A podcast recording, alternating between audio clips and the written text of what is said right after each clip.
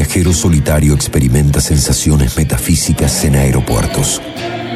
Mientras maletas giran en un loop infinito, estamos viajando al centro de Roger Cosa, nuestro corresponsal de todos lados. Querido, ¿cómo estás? Acá ya en Buenos Aires, después de un largo viaje, acá esperando en un hotel al gran cineasta portugués Pedro Costa, que está aquí en, Argentina. Eh, raro viaje, ¿sabes?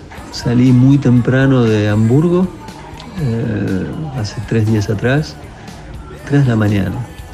De Hamburgo, eh, Múnich, primera vez que me tratan bien en, en la policía de frontera en Alemania.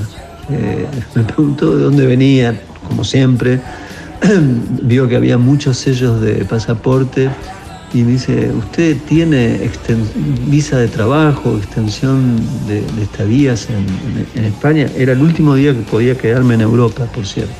Dije, no, no, no, le expliqué, no, pasa que soy crítico de cine y estuve ahora en la Berlinale. Y sonrió. Te juro que no viví algo así hace muchísimo tiempo. Desde Múnich, Río de Janeiro, Río de Janeiro, Buenos Aires. Y llegué el martes a la una o dos de la mañana y el martes a la tarde, noche, volví a ir a, a, a buscar a Pedro Costa. Eh, te cuento todo esto porque, primero por la situación de viajes que a vos siempre te gusta que te cuente, segundo porque es un viaje estar caminando día a día con, el gran Pedro Costa. Algo me sorprendió de, Pedro, él estuvo hace tres años atrás, fuimos a algunas librerías a ver libros, comprar algunas cosas de Borges, fue, muy lindo la, caminata que hicimos. Me era, era sorprendente cómo se acordaba de los circuitos. Estábamos en una calle y dice, 10 cuadras para allá debe estar el botánico. O cuatro cuadras para, allá está la, biblioteca, ¿verdad?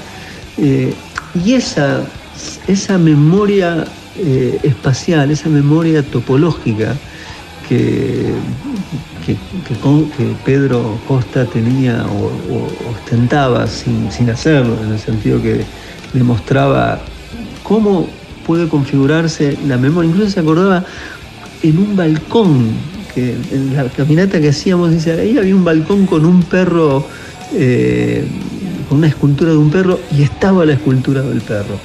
es, genial, y eso me parece que es algo notable de los viajes, cómo la, relación entre la atención, la memoria, ya, pero la atención puesta a los pequeños detalles es una forma muy misteriosa que produce la experiencia de extranjero, la experiencia de ser foráneo o la experiencia de no ser familiar respecto del, espacio en el que se transita y se, se tiene que aprender a reconocer.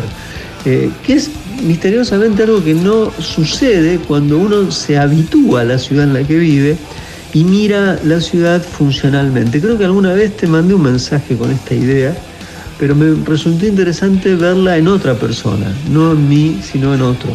Que siempre eh, ese, tipo de comparaciones y esos tipos, esas semejanzas permiten pensar cosas de los otros y también propias. ¿no?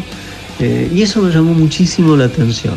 Por otro lado, eh, de inmediato, Pedro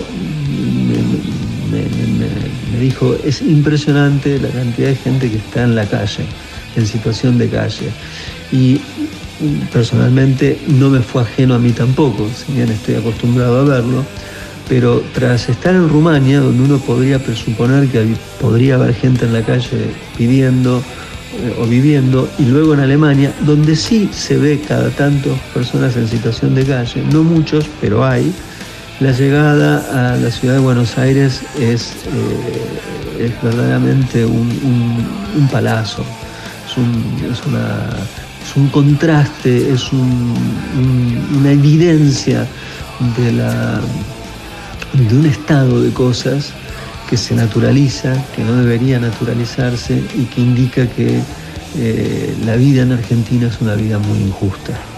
Bueno, todo esto querido en este llamado de hoy que te quería contar. Un gran abrazo y la semana que viene te contaré cómo fue llegar a Córdoba, porque ese el mensaje te lo enviaré ya desde la ciudad en la que vos vivís y en la que yo resido cada tanto. A esta hora el panorama es poco feliz. Pero vos tenés tus auriculares listos. Aduana de palabras. El viaje justo.